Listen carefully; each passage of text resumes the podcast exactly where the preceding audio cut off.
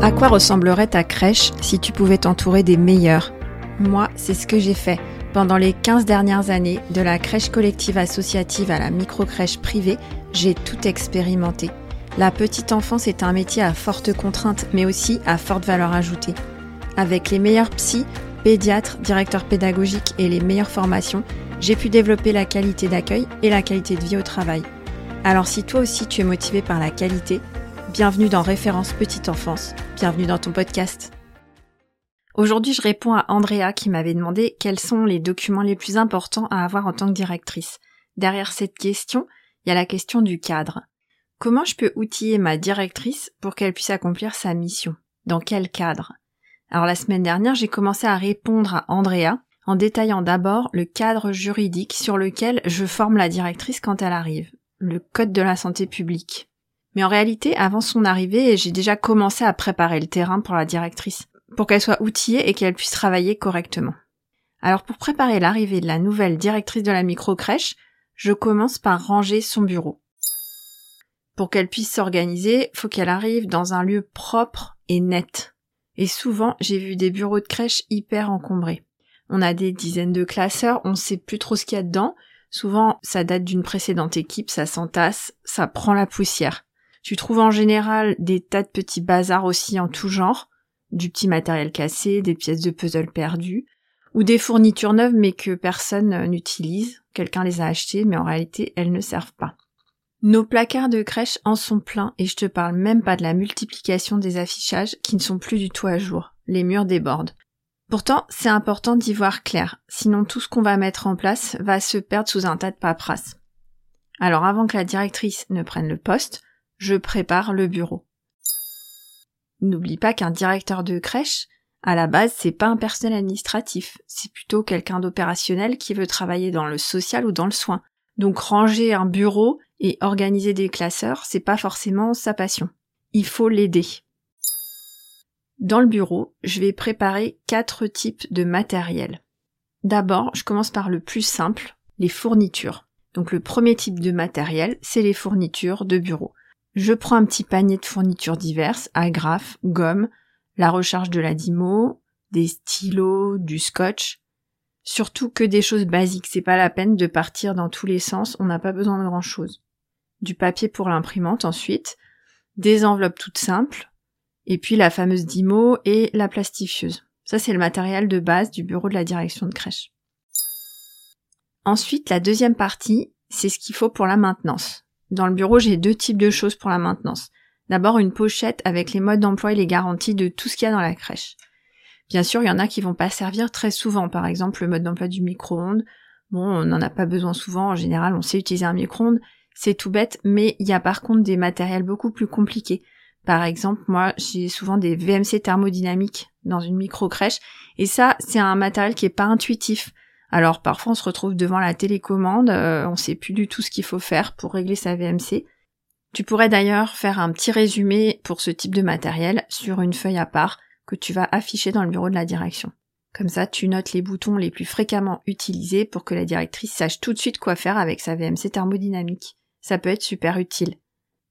Et le deuxième point pour la maintenance, c'est un petit panier avec des outils les plus simples pour pouvoir faire euh, les petites choses du quotidien. Je te parle pas de réparer la vaisselle, mais une petite visseuse Ikea et des petits accessoires pour revisser une chaise par exemple, qui est en train de bouger et sur laquelle l'équipe menace de se casser la figure. Ça, c'est simple à faire et moi, quand je passe sur mon établissement, je suis contente de trouver une petite visseuse ou un tournevis. Le troisième grand type de matériel, c'est tout ce qui est administratif et réglementaire. J'ai quatre catégories de matériel administratif et réglementaire. D'abord, les classeurs. Là, c'est pareil, simple et efficace. J'ai pas besoin d'avoir 50 classeurs. J'ai un classeur famille, un classeur de protocole, un classeur de procédure et un classeur pour les RH. Pour les familles, c'est essentiellement leur contrat et les documents qui vont avec. Ensuite, le classeur des protocoles. Les protocoles, c'est réglementaire, beaucoup de médical par exemple. Troisième classeur, c'est les procédures. Là, c'est la façon dont on travaille. C'est ce qu'on définit nous en interne comme process de travail. Par exemple, qu'est-ce que je fais quand j'ai une nouvelle famille qui arrive dans la crèche? Dans ce classeur, il y a surtout les organisations de travail, toutes les décisions qu'on prend pour organiser l'accueil, le service, Donc comment on traduit notre projet d'accueil, notre projet éducatif sur le terrain.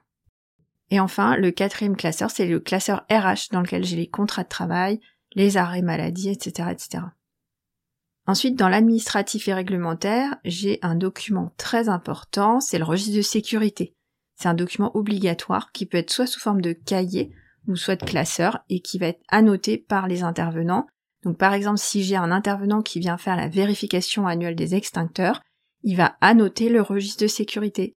Moi, ça me permet de suivre ce qui est fait dans la crèche et de pouvoir justifier que j'ai bien fait le nécessaire pour tout ce qui est sécurité dans ma crèche. Ensuite, troisième catégorie dans l'administratif et réglementaire, j'ai les boîtes d'archives. Les boîtes d'archives, là encore, parfois dans des crèches, je vois des dizaines de boîtes d'archives qui sont pas triées et qu'on entasse, alors qu'en réalité, il y a des délais de conservation. C'est-à-dire qu'il y a une périodicité pour chaque type de document. On n'est pas obligé de garder pendant des dizaines d'années les documents. Donc il faut faire le tri. Tu choisis une date tous les ans pour trier chaque année tes boîtes d'archives et jeter ce qui est plus nécessaire de conserver ce qui a dépassé la date de péremption. Moi, ce que je fais et ce que je te recommande, c'est que sur chaque boîte d'archives, tu notes quel type de document tu vas mettre dedans. Par exemple, je note ça, c'est la boîte d'archives pour les transmissions ou bien une boîte d'archives pour la traçabilité en cuisine. Et ensuite, je note le délai de conservation du document. Si tu veux avoir le détail des délais pour chaque type de document, abonne-toi à la newsletter. Je mettrai tout ça dans la newsletter de cette semaine.